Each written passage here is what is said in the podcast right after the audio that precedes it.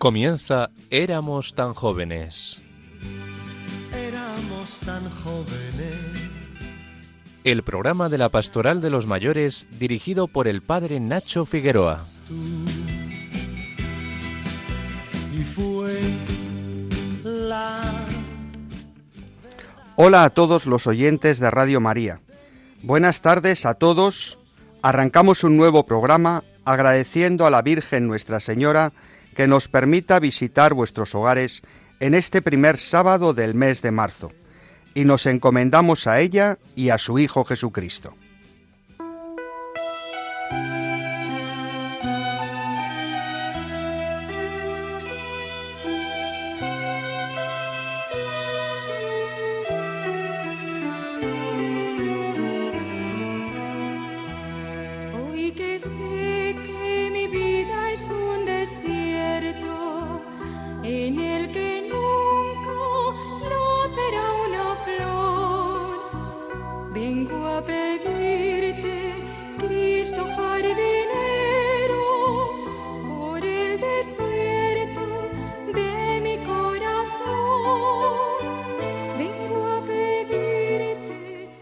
La liturgia de este domingo nos invita a acompañar a Jesús al desierto, para como Él aprender a luchar contra la tentación que cada día nos atenaza.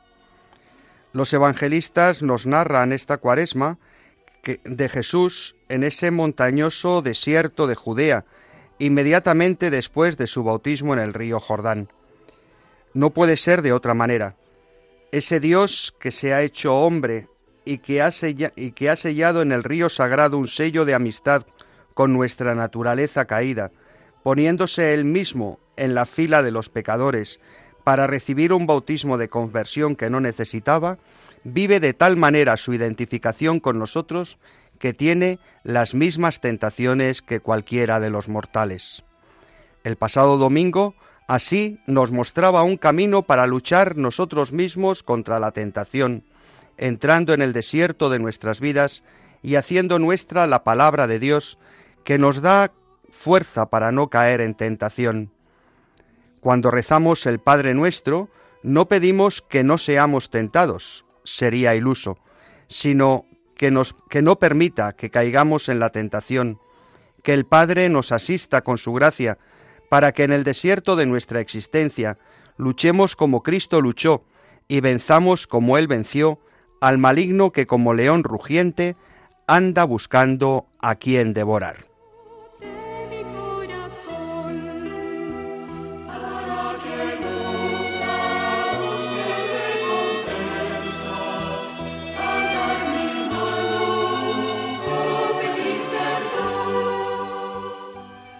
En este breve programa de hoy, acompañando a Jesús desde el desierto al Tabor, nuestra querida hermana Carmelita, Olga de la Cruz, nos seguirá ayudando a conocer la vida y obras de ese gran santo y místico español, San Juan de la Cruz. Como siempre, Jaime Tamarit, buenas tardes, nos seguirá llevando al rincón de gustar, seleccionando una pieza musical que nos ayudará a conectar nuestra vida con la liturgia de la Iglesia en este segundo domingo de Cuaresma, donde subimos al monte de la Transfiguración. Y con Victoria Pascua continuaremos el juego concurso sobre los montes de Tierra Santa. Las pistas que dimos en el programa anterior nos llevaron al Monte de los Olivos, donde Jesús inició su camino hacia la cruz, donde los ramos acompañaban al Señor, donde oró junto a los discípulos y desde donde abraza el cáliz de la pasión. Pero nada de esto tiene sentido sin nuestros oyentes, que como siempre podéis mandar vuestros audios al WhatsApp 634-423-664 o al correo del programa éramos tan jóvenes arroba radiomaria.es. Y si no tenéis internet, recordad que nuestra dirección postal es Radio María, éramos tan jóvenes, Paseo de Lanceros 2, primera planta, 28024 Madrid. Estamos en Radio María, os habla el padre Nacho Figueroa y esto es Éramos tan jóvenes.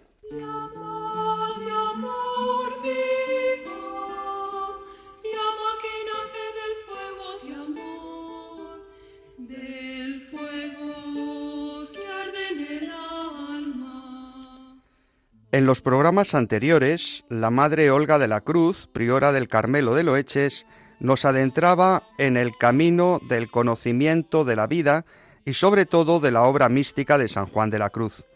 Hoy hacemos nuestra cuarta etapa por este camino fascinante, yendo de viaje con el santo. Quisiera hoy invitarles a un viajecito. En realidad se trata de una peregrinación porque he leído hace poco que la peregrinación es un viaje en busca de Dios. Otra cosa muy distinta es el turismo religioso. Y nosotros vamos a ir a Duruelo, cuna de los carmelitas descalzos, buscando a Dios. Ya lo verán. Tantos días de hablar de fechas y lugares y nombres como que necesitan que tomemos un poco el aire fresco, ¿verdad? Pues en este tiempo y en Castilla, lo que es fresco lo tomaremos seguro. Y como el camino es difícil, vamos a acompañar a quien ya lo conoce, a Teresa de Jesús y su compañera y a sus dos amigos mercaderes de Medina del Campo.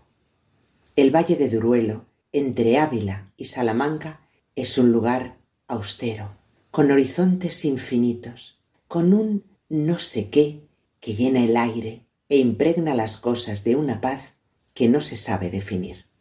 Al primero que encontramos es a Fray Antonio, aquel prior ya un poco mayor, fino y elegante. Estaba riendo a la puerta de la iglesia con un rostro tal de alegría que impresiona a Teresa. Pero, ¿qué es esto, mi padre? ¿Qué se ha hecho de la honra? le dice Teresa. Yo maldigo el tiempo que la tuve, contesta riendo el prior. Fijaos en la iglesia, tan pequeñita. Teresa está espantada de ver el espíritu que el Señor ha puesto allí.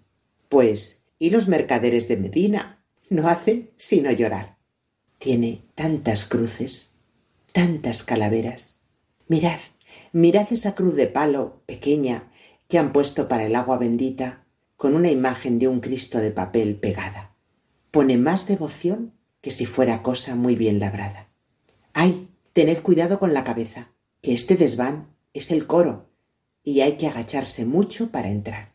Ahí, a los dos rincones hacia la iglesia, hay dos ermitillas, donde no pueden estar sino echados o sentados, y llenas de heno, porque el lugar es muy frío y el tejado casi les da sobre la cabeza. Tienen dos ventanillas hacia el altar y dos piedras por cabeceras, y allí también sus cruces y calaveras.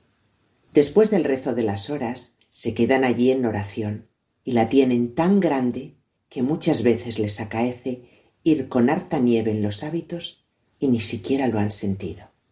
Van a predicar a muchos lugares que están por allí, comarcanos, sin ninguna doctrina.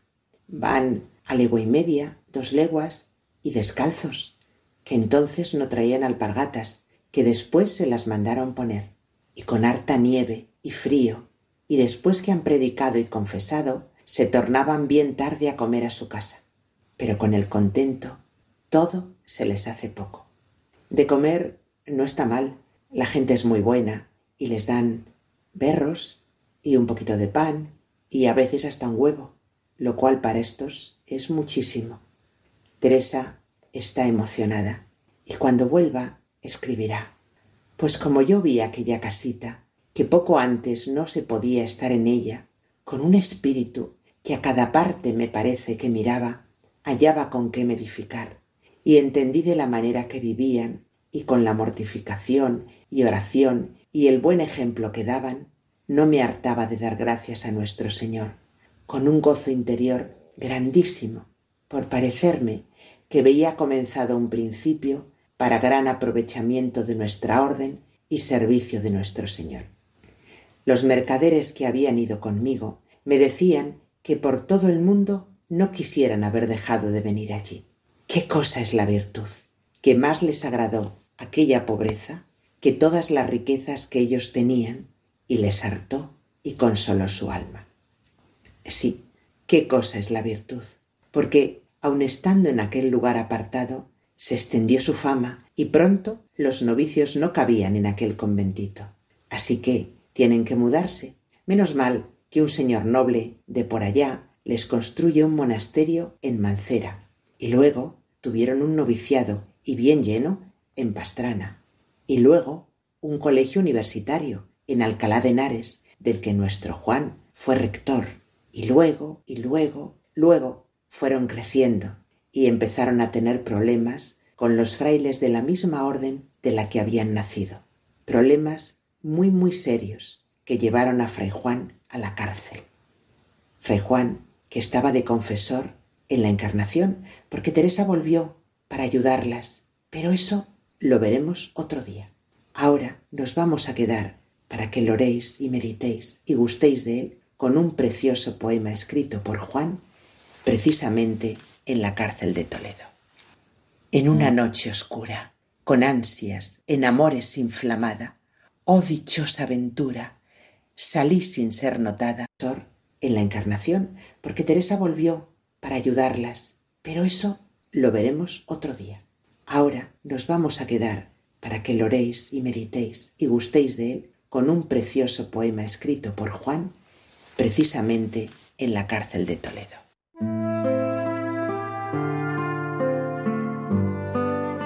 En una noche oscura, con ansias, en amores inflamada, oh dichosa aventura, salí sin ser notada, estando ya mi casa sosegada. A oscuras y segura, por la secreta escala disfrazada, oh dichosa aventura, a oscuras y encelada, estando ya mi casa sosegada. En la noche dichosa, en secreto, que nadie me veía, ni yo miraba cosa, sin otra luz y guía, sino la que en el corazón ardía. Aquesta me guiaba más cierto que la luz del mediodía, a donde me esperaba quien yo bien me sabía, en parte donde nadie parecía. Oh noche que guiaste, oh noche amable más que la alborada, oh noche que juntaste amado con amada, amada en el amado transformada. En mi pecho florido, que entero para él solo se guardaba, allí quedó dormido y yo le regalaba, y el ventalle de cedros aire daba. El aire de la almena, cuando yo sus cabellos esparcía, con su mano serena en mi cuello hería, y todos mis sentidos suspendía. Quedéme y olvidéme. El rostro recliné sobre el amado. Cesé todo y dejéme, dejando mi cuidado entre las azucenas olvidado. No hay comentarios, solo vale el silencio. Hasta el próximo día.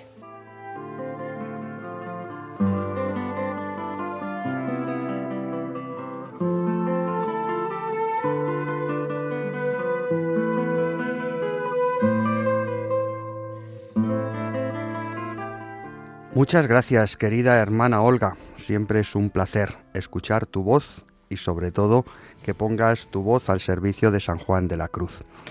Y ahora, queridos oyentes, papel y lápiz o tablet y puntero, porque vamos a recibir a Victoria, que nos saluda. Buenas tardes, Buenas Victoria, tardes. ¿Qué nos va a dar la primera pista del concurso de los montes. Hoy será el último de los montes de los que vamos a hablar en esta especie de juego de la oca de los montes de Tierra Santa. Pues ahí va la primera pista de esta tarde. De las tres tentaciones de Jesús que narran Mateo y Lucas, dos de ellas se recuerdan en este monte. Pues apuntado queda. Jaime Tamarit nos ayuda a conectar la música con el tema del programa que gira en torno a la liturgia de este domingo de Cuaresma. ¿Qué nos propones hoy, Jaime? Buenas tardes, Nacho. Hemos comenzado el ciclo de Cuaresma. Jesús se transfigura en el monte Tabor frente a los apóstoles Pedro, Santiago y Juan, y a esta transfiguración se unen los profetas Moisés y Elías.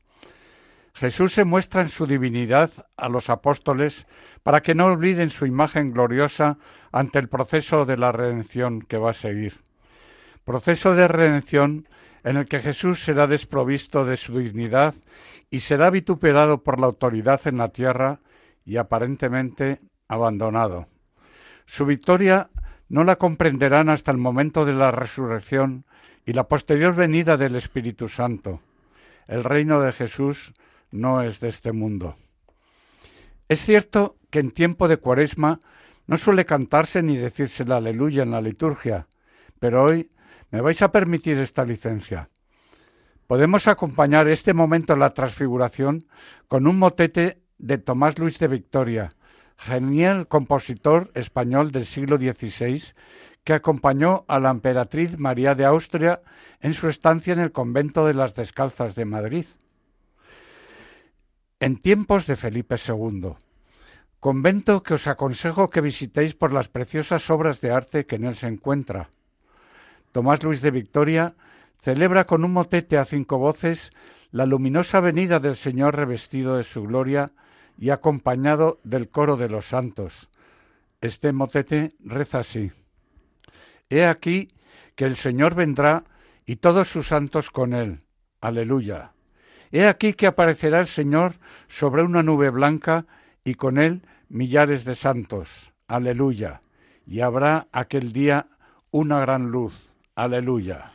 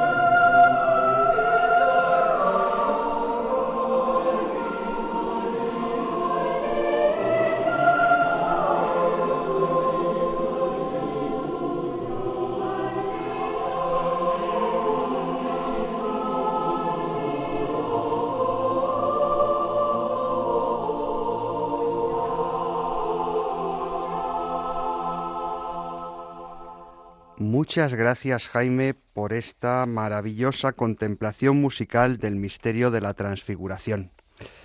Esta temporada, Victoria Pascua, directora de Prestur Peregrinaciones, quien tiene la gentileza de donar al programa una plaza gratis en una peregrinación a Tierra Santa que sorteamos con el resultado de las pistas que nos da cada programa, nos ayuda a conocer los montes de Tierra Santa y así nos pone en modo viaje.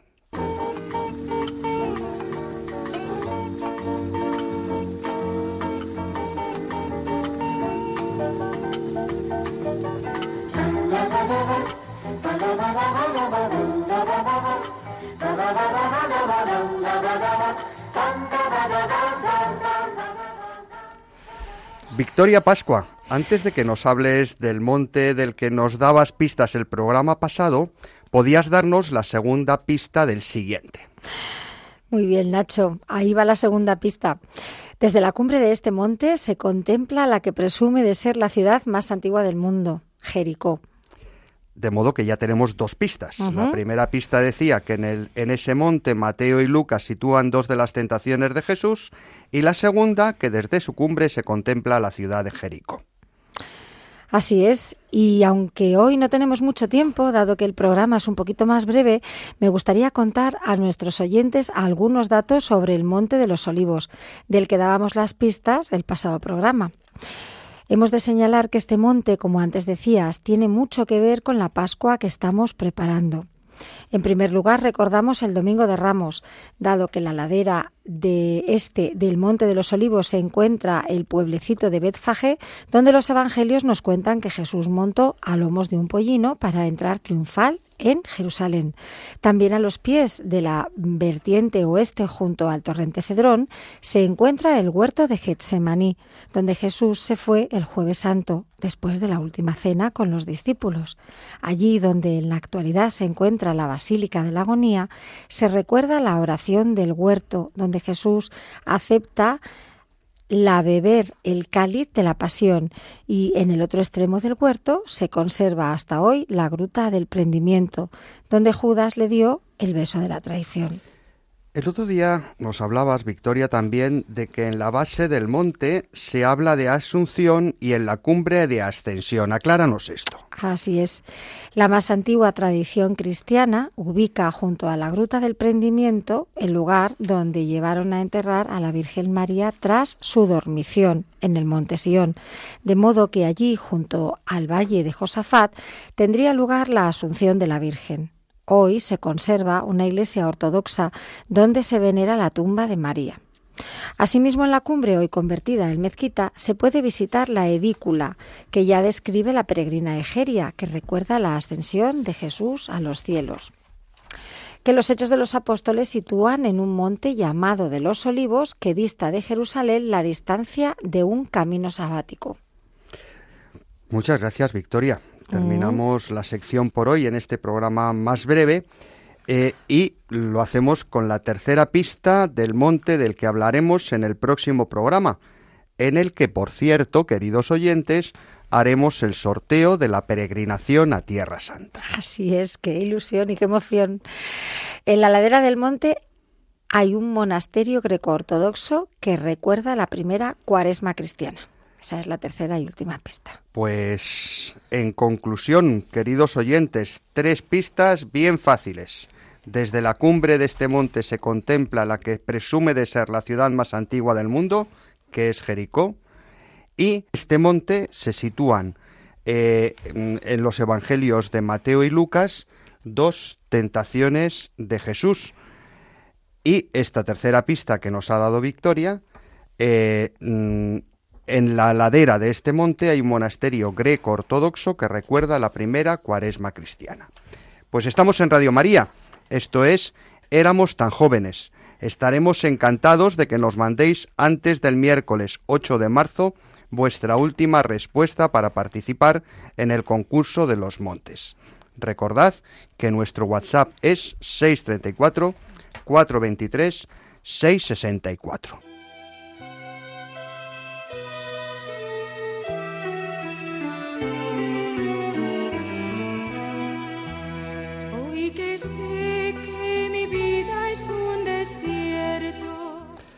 Pues vamos concluyendo este breve programa de hoy, que esperamos que os haya gustado.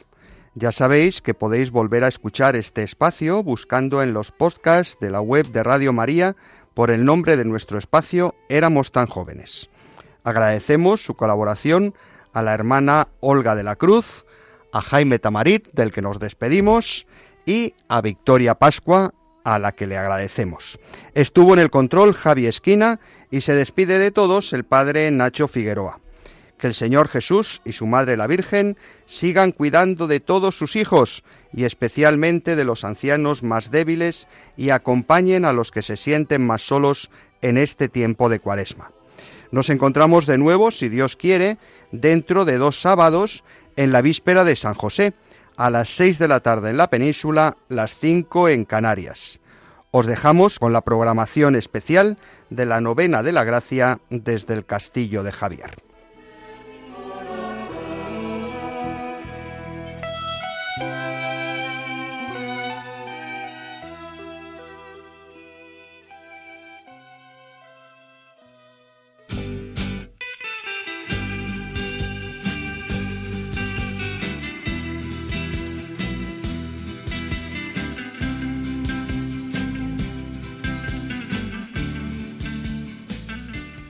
Y así termina Éramos tan jóvenes. Éramos tan jóvenes. El programa de la Pastoral de los Mayores, dirigido por el padre Nacho Figueroa. Y fue la verdadera